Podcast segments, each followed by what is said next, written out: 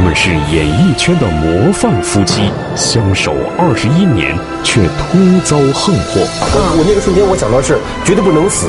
面对生死，他们是怎样不同的心态？如果我瘸了，你就改嫁吧。绝境重生后的他，又迎来了怎样的新生？学会了开始想自己，看自己。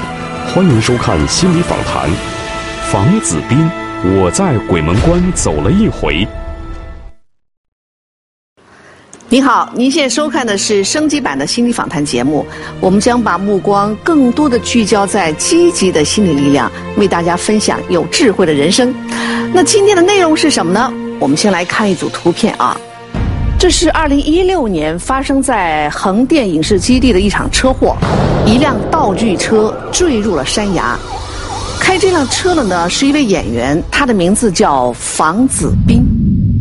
房子斌，中国国家话剧院演员，毕业于中央戏剧学院表演系，曾在《玉观音》《请你原谅我》《战狼一》《霸王歌行》等多部影视剧及话剧中担任主演。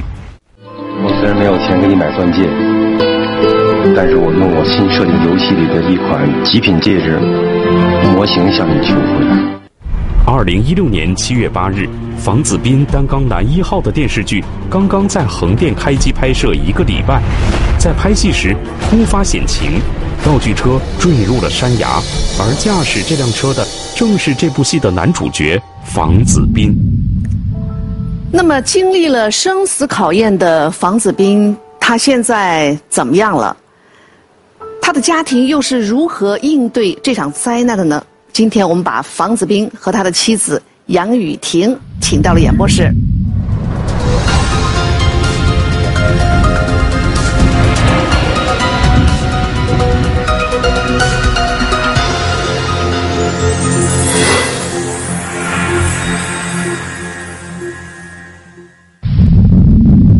好，你好，你好，你好！哎呦，哈哈，你好，你好，你好，你好，你好，这是我们的心理专家梁朝辉老师。好好，请坐啊。嗯，哇，我刚才看的那个房子斌完全是跑上来的哈。呃，对。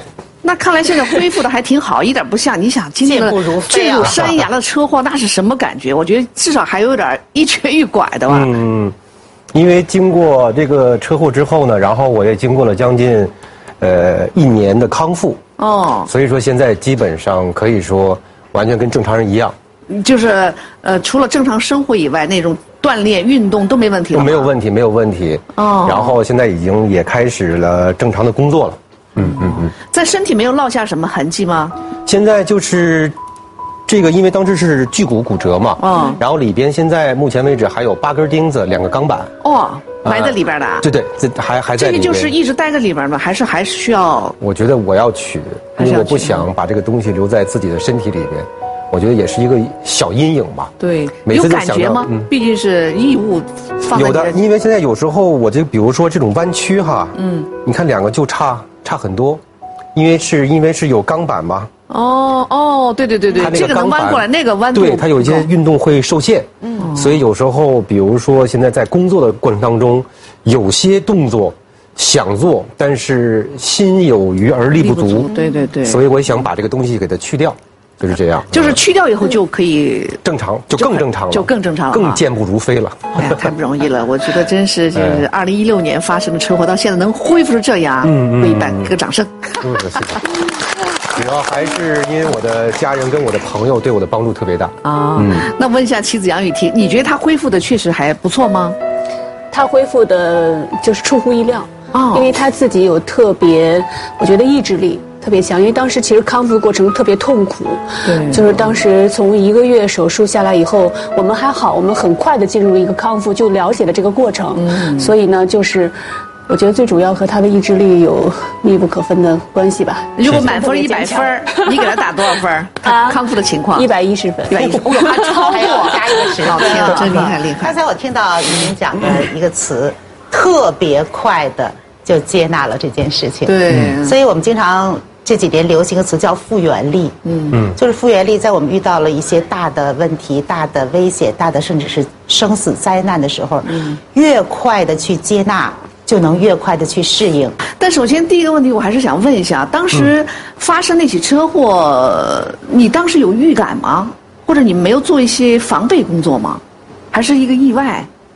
我觉得就是应该是一个完全的意外。嗯，因为当时来讲，导演是说所有的开车戏，我们要挂绿布，要单拍。嗯，因为好多的一些拍摄环境不允许我们在那里边，因为车技特别多。对对。但是恰恰那天呢，就是因为可能就是一个过场，就大家都很随意。因为先开始呢，我开那个车的时候呢，在拍，比如拍文戏的时候。我踩了一下刹车，当时已经出现了侧滑，哦，但是我也没有注意，因为我觉得可能是沙石地，把这些好多东西都没有想到，只是想，哎呦，这个车怎么能够开得帅一点，然后停在哪个位置上下车，然后摄影机能够拍到我，嗯，然后整场戏都拍完了，就是最后一个镜头，导演说拍一个车划过开过来就好了，恰恰可能就是大家都可能忽视了这个安全问题，然后先开始我在起步的时候。突然熄火了，因为它是一个大爬坡。嗯，然后呢，我也不太注意，也没太注意这个车的一些安全性能，包括我对这个车的熟悉程度。它毕竟是个道具车嘛，对，也忽略了车。然后就是重新打火，然后再一启动，上坡之后速度起来，到了平地速度起来之后再踩刹车，有一些踩不住，又开始进行侧滑了。天！然后就当时就冲着人去了，因为为了。当时看那边好多导演呀，还有工作人员都在那里，我就为了保护他们，我可以说，我就赶快往右打，把他们就避就给避过去了。哎呀！但是我忽略了那条路就一个卡车的宽度，等我看到这边的时候已经是悬崖了，然后刹不住了，已经刹不住了。那瞬间你没有想完了？没有，就是那个瞬间我没有想到我完了，我我那个瞬间我想到是绝对不能死。哦，你想的绝不能死，我要活着，我活着，因为我还有一女儿。哦天哪，你看现在说的眼睛里都是泪，又又又回到那种感觉。哦，那个瞬间你脑子里冒出的是女儿。对，但是你其实你还是感觉到有有危危险。危险，当时已经我觉得已经控制不了自己了，就只能说尽量的就说自己在里边，因为他没有安全带，哎呀，没有任何安全措施，我就只能是因为他在这里面已经开始就当当都已经开始起伏了。所以就是，虽然时间很短，但是对于我来说时间挺长，我觉得特别漫长。就第一想，就我怎么才能够从车里跳出去？哦，那可能恰恰就在某一个瞬间，我现在我已经完全忘记了，我从车里跳出去了。你真是跳出来？对，哎，跳出去了。我们说的坠入山崖，但是有多深呢？它是纵深是有五十米，啊，五十米。但是在中间二十多米的时候，有一块大石头，它是纵，它是是个立着的。它那个车到这之后，可能恰恰那个石头挡了一下之后，这个车哈。就进行这么翻了哦，还翻可能就在这个翻转的过程当中，我跳出来了。因为前提有一个什么？因为那前提是个改造的车，改造是改造成一个老式的几十年代的越野车，是没有窗户，而且没有安全带的，也没有门。是这样的，因为道具车嘛，戏里的拍戏的三四十年代的道具车。哦，是在我摔下的同时，我的感觉就是嘣的一下，哎呀，这个气儿给我堵住了。我听着旁边有一个声音特别大，咣的一下，然后我一睁眼一看，哎呀。车就在我旁边，轱辘朝上，压得瘪瘪的。哎呀，老天哪！然后我当时我自己喘了口气，然后我就想我自己动了一下腰。你没昏没晕过去吗？没有没有，非常清醒，一直很清醒啊，很清醒。哦，动了一下腰，我一看腰能动，我自己就啊，这口气下来，我觉得腰能动不疼。不是那种剧烈的疼，说明我觉得我腰没问题，就至少不会残疾。对，然后我就看，然后就感觉哪儿哪儿哦，这儿可能给掰了一下，脚可能扭伤了。我当时就一直认为我自己是这个扭伤，就是这样，还没想这么严重。对，然后就开始他们就是说开始嚷，然后人就过来，然后把我抬到医院，都一直很清醒。嗯，他是幸运儿，因为医生说像他这种高空坠落的情况，百分之九十九的人都会中间就这个。特别是腰椎，对啊，受到重创的话，他是百分之一的幸运幸运儿。后来到了医院，你才知道你的伤势是什么情况。对，然后我才知道，哟，这个骨头碎了，骨裂是这样不是，它整个里边的巨骨粉碎性骨折全碎了啊，粉碎性腰呢是有一个横突的骨头呢，是我在跳车那一刹那，我当时还有一个印象就是，我跳的过程中，虽然我忘了怎么跳了，但是我记得我跳的时候。我记得我自己是个演员，我护着脸跳的。天哪！所以我就后背着的地，然后我的这个肩胛骨都是本能的反应。对，这个肩胛骨折了，保护脸。然后呢，腰呢是我的肌肉，为了保护脸，肌肉把腰给蹬的给蹬折了。不是摔折的。哦，肩着的地，肩折了，腰折了，脚折了，就是这样。天！但是他的脚特别严重，因为他那个骨头叫距骨，是连接到呃脚趾供血的。嗯，就当时如果就是如果这个骨头不生长好了，前面的脚就会坏死，神经细胞末梢就会得不到供血。那真就是落下残疾了。对对对。这样在医院就躺了很长一段时间吧。很长一段时间，先开始还抱着愿望，就说：“哎呀，不行，打个石膏，每天拄着拐去把这个说这个词儿，把这个戏演完。”后来完全人家说不可能，还想再继续去回到那个去拍那个戏。对对对，说完全不可能。那当时那个雨婷，你当时是在什么时候听到这个消息的？我是在去的路上，因为本来是飞机，因为那两天天气不好，就改了火车。在一个戏。我们俩是同一个戏，但是他比我进组，嗯，然后我进组的当天正在火车上，我听到了这个消息，然后直接他们从横店到杭州。他们怎么跟你说？他们怎么跟你说？他们没有告诉我。然后因为是着急，是别的组的人告诉的我，好像说有个人是你你老公的那个车，不知道是不是他的车，他组的谁好像摔下来了，我就给他打电话，他不接，我又打给助理，助理也不接，我就觉得坏了。嗯，后来我就不停的打，后来制片主任把电话接了，他说你别着急，你在路上，你没有，就是现在我们的整个在检查，你你先人很清醒。嗯，然后我们就一商量，直接在了杭州会合的。你会合时你看见他是什么样子的？懵的，说实话，你也懵的，是。其实，但是我懵，但是我当时没有掉一滴眼泪。哦，嗯，我是在他所有的中间，一直到做手术之前，我没有掉一滴眼泪。我当时就觉得一定要自让自己保持，虽然当时一刹那是懵的，但我就一定要自己保持清醒，因为他当时抓到我我的手的时候，他哭了，所以我当时不能哭。哎呀，那个时候他像个小孩了，嗯，是吧？嗯，一下回到那，现在又眼泪汪汪的，有没有绝望？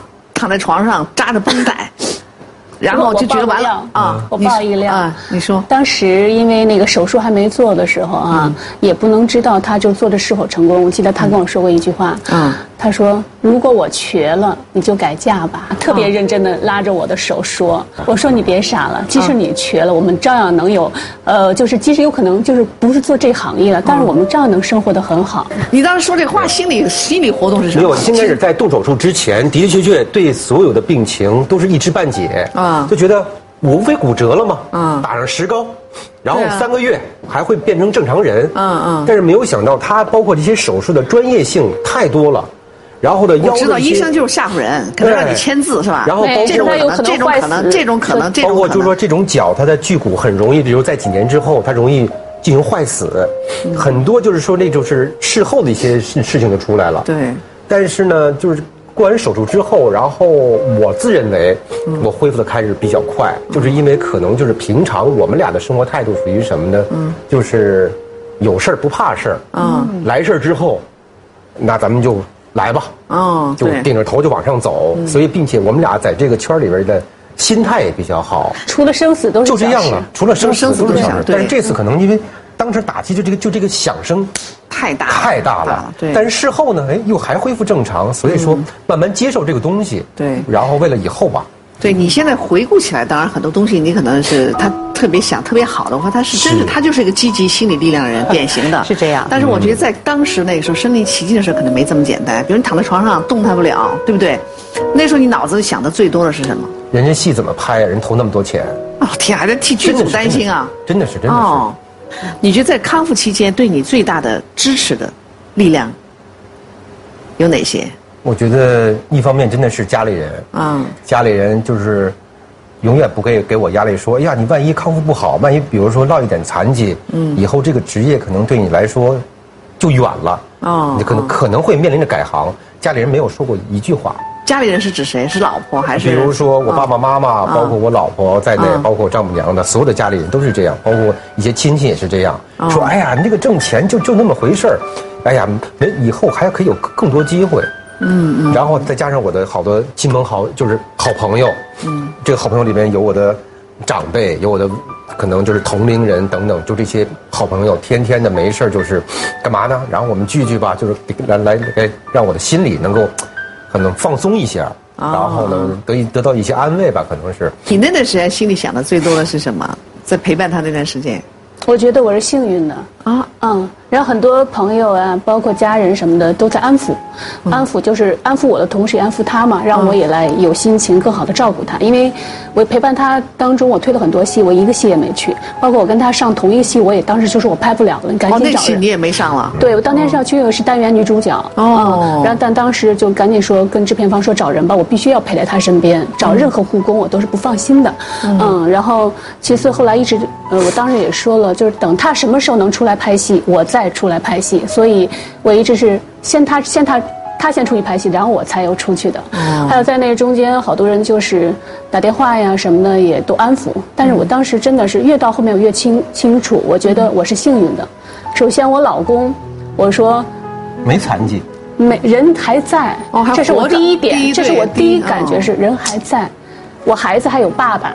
嗯，然后我还有老公，嗯，然后后来越往后走，我就觉得我老公没有残疾，真的，我我最大的感觉是我幸运的，我是幸运的。还有就是他恢复的特别的好，嗯，也是我觉得是特别快，特别快。你觉得他他恢复的特别好的原因在哪儿？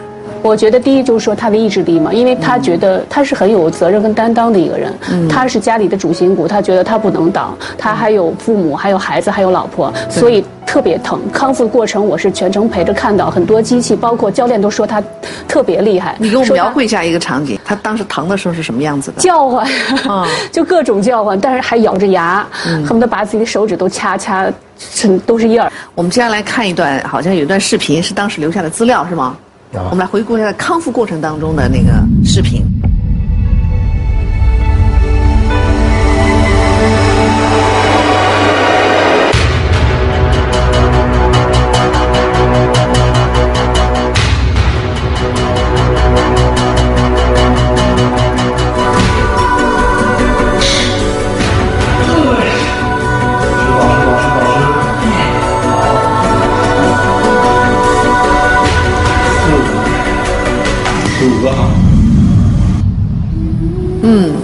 是一步一步的躺在床上，慢慢翻身，是吧？个动，嗯，到用器械。刚才他说了，其实是挺疼的。你看刚才有一个机器让我啊，对，那个它是一个比较负重，因为我当时我这个肌肉这条腿萎缩的特已经开始萎缩了，特别细了。他就为了让我锻炼肌肉，要进行那种运动，因为你使不上力气，因为它里边骨折呀，有钉子呀。反正是是比较痛苦，还有怕粘连呢，有些粘连也会小腿，当然两条腿机器不一样，就其实是疼痛，但是越疼你还是越跟他较劲。其实最主要的心理想法就是，咬咬牙把这段康复过去之后，我能够更快的工作。有没有他在康复的时候特别累、特别疼、特别时候，然后你一出现？就扑到你的那种怀里的那种，肯定有。哎呦，俩人你看不让说是吧？你看眼神没有，但是肯定有。但是他真的那个那个阶段，我第一感觉就特别依赖我，因为他不让找护工啊。他那手势，他不让找护工，这手势是别说。他他很害羞，他就是他那个大小便呀，包括什么的，他不不习惯别人。对，连我妈妈那时候，她有一次她必须要回北京配一天的音，配一天音。我那一天在杭州，我躺着，他不上厕所，我都没上厕所，我憋着。我妈妈在我旁边，我都没有。哎呦，你刚才说过，我觉得是挺难得，等于是你在康复过程当中是没有护工，嗯，对，完全是妻子就是护工，对，把全部替代了，对对对，呃，等于从外到内全部对你在那分身乏术，对，嗯，大小便然后擦身上，嗯，我每都是他，而且那时候夏天很热嘛，我没有他一个男的，他还是有一定体重的。你天天这么擦，你还得挪，其实是。然后他还特别挑嘴，他他他吃饭很讲究的，然后他从来不吃病号饭。其实如果把他安置吃病号饭，我们就很舒服了。吃医院的。但是他一天三顿是不吃医院的饭，但是他胖了三十斤。他胖了三十斤，他躺在床上。你呢？那段时间？其实我说实话，虽然累哈，但是我也没瘦，因为我陪着他，我多吃点，他也多吃点。就跟四姑月子是一样。对对对对。他也知道我几个戏都没去，最少有四五个戏。他说：“你去吧，去吧。”他就是嘴上说：“你去吧，你去吧。”后来我说：“不行，我你这时我这个时候我去，我这一辈子我会成为遗憾的。”对。后来呢，我们就是后来，我觉得他还是挺开心的。开心的。嗯。我觉得啊，我我觉得想问个问题，就是就是。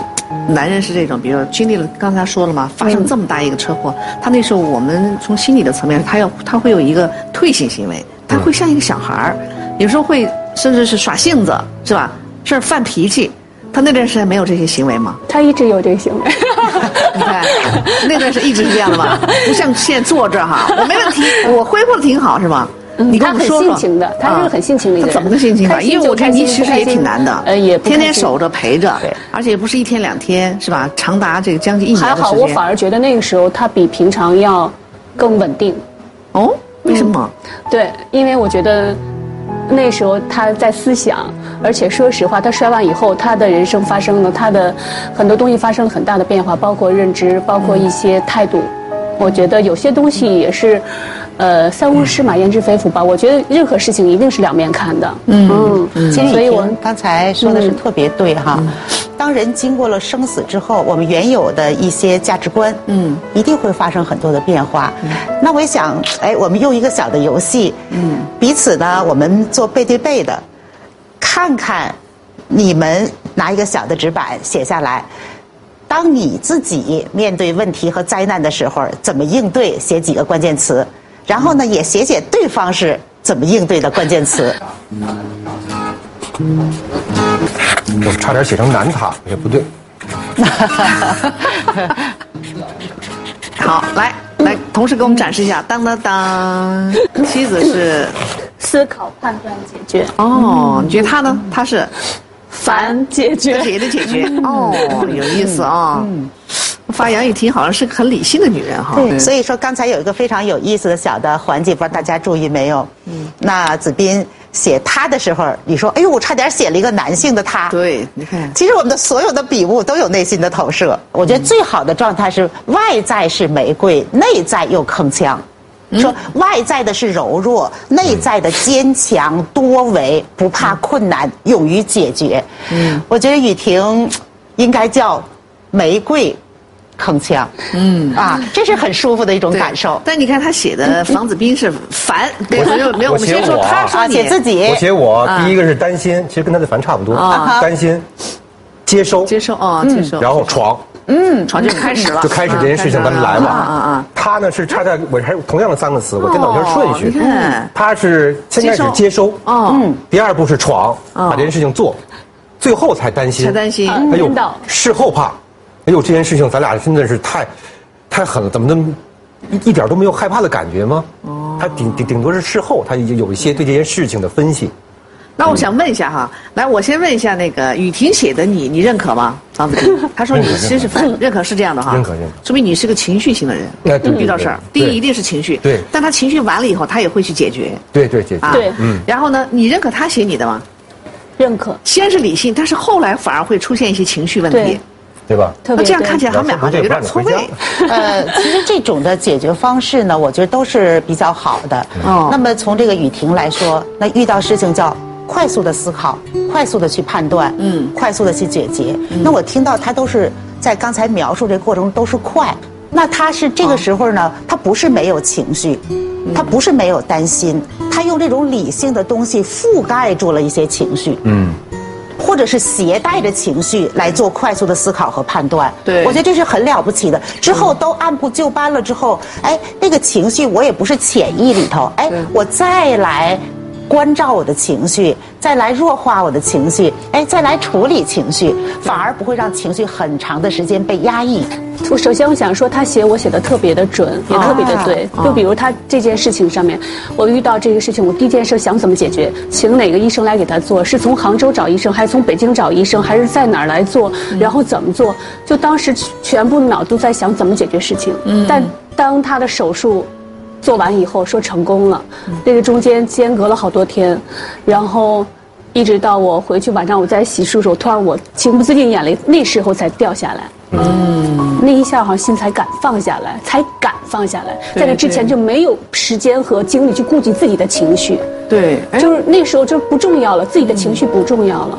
他很了不起，因为我们很多的人遇到大事，尤其女性，女性比较感性化，遇到事时候，天哪，塌下来了怎么办？我们有个词叫情绪瘫痪，一下他就软了。他软了之后，他所有的思维和理性解决问题的那个维度就关闭了。对。但是雨婷，我听到的是她的理性的那一边一直在工作，一直在工作。妻子偏于理性，丈夫偏于感性。他一直说，他说。你要找一个跟你的性格一样的人，俩人在一块过日子，你们家得什么样儿？你看到现在是你你你流了几次眼泪，他没有。还有场下也有场下也有一个嘉宾，刚才也一直在流眼泪，你猜是谁？妈妈吧？对，应该是应该是，应该是哈，是你妈妈哈。我就看到扭头，我就想的应该是妈妈。阿姨，那您给我们拿话筒来说一下，刚才在回忆那段过去的时候，您一直在抹眼泪哈。可想见一个母亲，其实儿子发生了这么重大的一个事儿，其实是心情可想而知哈。是是是是。您现在哭是为什么？反正太不容易了吧？啊，孩子太不容易了，不容易哈。嗯，心疼，也心疼孩子。我也说不清，反正挺不容易的，挺不容易的。真的是五味杂陈啊，特别复杂的一种情绪。您当时看见儿子是什么样子？他现在很勇敢。你看，哦，儿子也哭了。哦，我说很勇敢。我一看，你看就是母子连心。反正这种场合不想回忆。不想不想回忆了哈，对对，不想看到。哦，嗯，那爸爸呢？我觉得 冯子斌呢，经过这事儿以后还是比较坚强的。嗯，这个事儿他他回复这么快，主要功劳还是在儿媳妇儿。嗯，如果没有他的支持，没有房子斌这些朋友的支持和安慰，他不会回复这么快，这么好。嗯，也不会给他这么大的。那个意志力跟这个坚，他不也不会有这么坚强。对，所以接下来啊，我还想听一下他们家另外一位成员，在那生死一瞬间想的是，我还有女儿。那接下来我们就要请出他们的宝贝依依。接下来登场的是房子斌十一岁的女儿依依，在他的眼中，爸爸是个怎样的人？啊，有时候有点冲动。这个鬼马精灵的女孩将会带来哪些关于爸爸的爆料？心理访谈，房子斌，我在鬼门关走了一回，继续播出。你觉得，爸爸在你心目当中是什么样子的？啊，算负责任。负责任是吧？嗯。啊，是一个负责任的爸爸。还有呢？力气大。哦哦，力气大。对，嗯。啊，有时候有点冲动。有时候冲动。好，妈妈呢？妈妈是什么样子的？嗯，妈妈是遇到事情很冷静。哦，连一个十一岁的孩子也印证了妈妈对自我的评价。看来你在这个家庭当中非常有话语权。那我们得让姑娘啊，对，让依依来评价一下，评价评价你心目当中的爸爸。满纸全是红心。嗯，对，好，哦，爸爸坚强、负责任、冲动、挑食、勇敢啊！哎，他还挺了解哈。挑食。一直就是是你挑食还是爸爸更挑食？爸爸比我更挑食。他怎么挑？他不吃什么？就是他就是家里菜他吃不惯，就比如家里蒸包子之类他都不吃，就非要在外面买包子吃。哦，你爱吃的，说的对的。而且外面的我觉得还不好吃。哦，那外面还不好吃？嗯。没说一个冲动的事儿，我们得听听。给你爸爆料，他怎么个冲动法呀？啊。嗯。嗯，就就比如我，我早上每天早上，我那个吃的我都不饿，每天早上我都没有胃口。然后然后爸爸给我做做做饭，然后呢，我我一点都不想吃，我只想吃点水果，然后他有时候就生气。那你是就是要表达你的爱心吗？还是你担心女儿？没有，我是为了表现我的冲动。我们我们说好像有一张图片，是是你给孩子做饭的一个照片，是吗？我们来看看是什么。哦，啊，这是这两天，就是你会这么摆是吗？对，给他摆完之后，然后给他拍张照片让他吃。你还挺注意搭配的哈，这也是甜点啊，给家里做的，哎，这都是你做啊？对，嗯，这不是，我觉得更多应该是妈妈做吗？妈妈，因为爸爸做的，他妈妈是负责家里负责他的美，好吃吗？他做的？嗯，反正有些我不爱吃，有些好吃。说的都是实话啊。所以刚才说的这个手艺，我们都馋了。说今天带了一点是吗？对，昨天晚上我就跟他说，然后我们俩一块儿给做了个派。来，拿上来看看这个爸爸的手艺究竟怎么样。来，每个先先自己是吧？端着盘子。来，端 端着盘子先。没事，来。好，那我们就我就我就取取一小块哈。好的。我做的菜他们特别不爱吃，唯独就他爱吃。我们俩一样卖。是吗？大家觉得怎么样？好吃啊！感谢你让我们享受这个美味哈。依依，你还有什么要说的？没说的你就可以下去。嗯，坐在下面还有没有？没啦。好，那行，好，好，坐那去。所以你看，我觉得今天聊到这儿，我觉得这一对应该是演员夫妻哈，真的给我们留下了不一样的印象。看到你们经历了这么大一个重创以后，能感觉到你们夫妻的这种关系粘合度很高啊。我觉得我们俩和心态有特别大的关系吧。她是一个非常聪明的女人。嗯，哦，在夫妻之间，嗯，她把妻子坐的这个位置，做的那种所有的那些感觉事情，她是特意特别聪明。就是说，她的聪明不是小聪明，我觉得应该说是什么，就是。就是智慧，大智慧，大智慧。所以就是这样的一种高度的认同，高度的粘合，经历了这么大一次风浪，不仅没有影响到你们的关系，反而让你们走得更近了。嗯，其实最主要，我认为那段时间康复的比较快，呃，家人跟朋友，我觉得他们只是一些媒介。哦其实最主要的，我觉得应该是因为咱们今天做这种节目，对对对，心理健康。对对。其实这个打击对于我来说，心理健康的恢复比我的身体健康的恢复。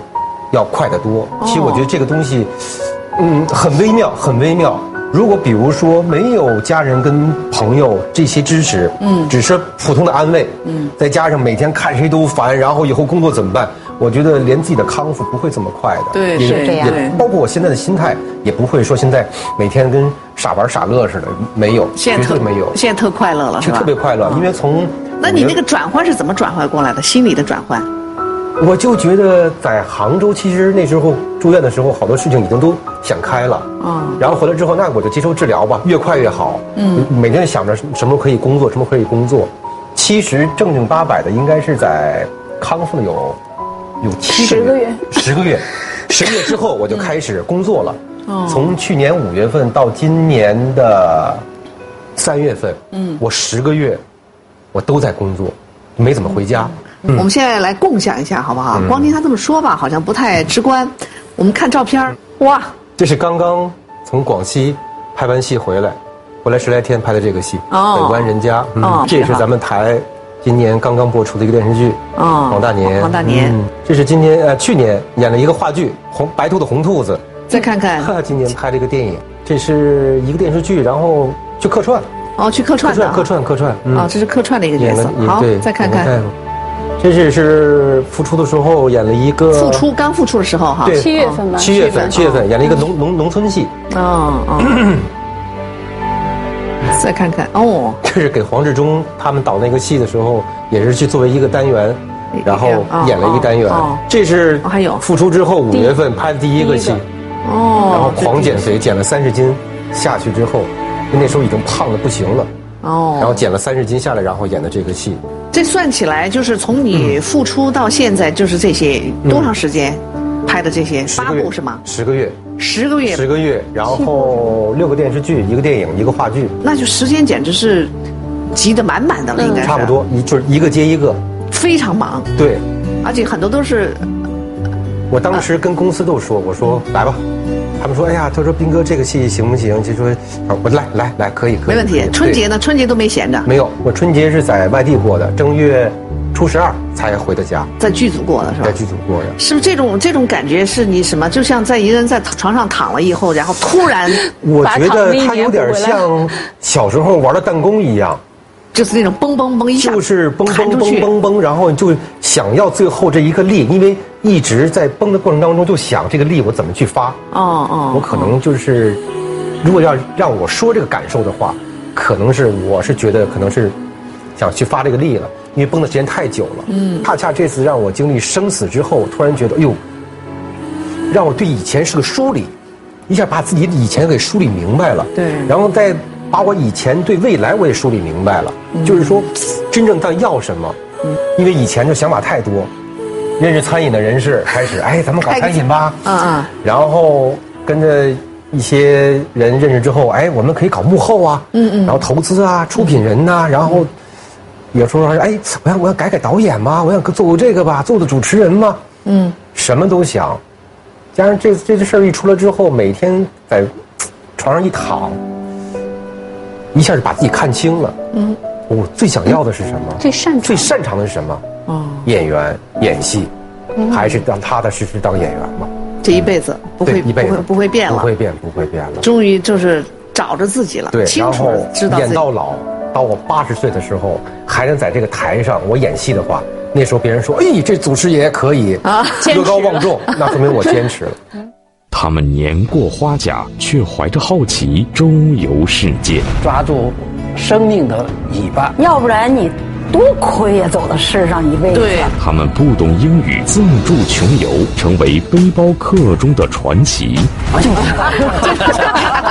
跋山涉水，险丢性命，他们又收获了怎样的幸福感悟？它是生命的信念。欢迎下周收看《心理访谈》，花甲背包。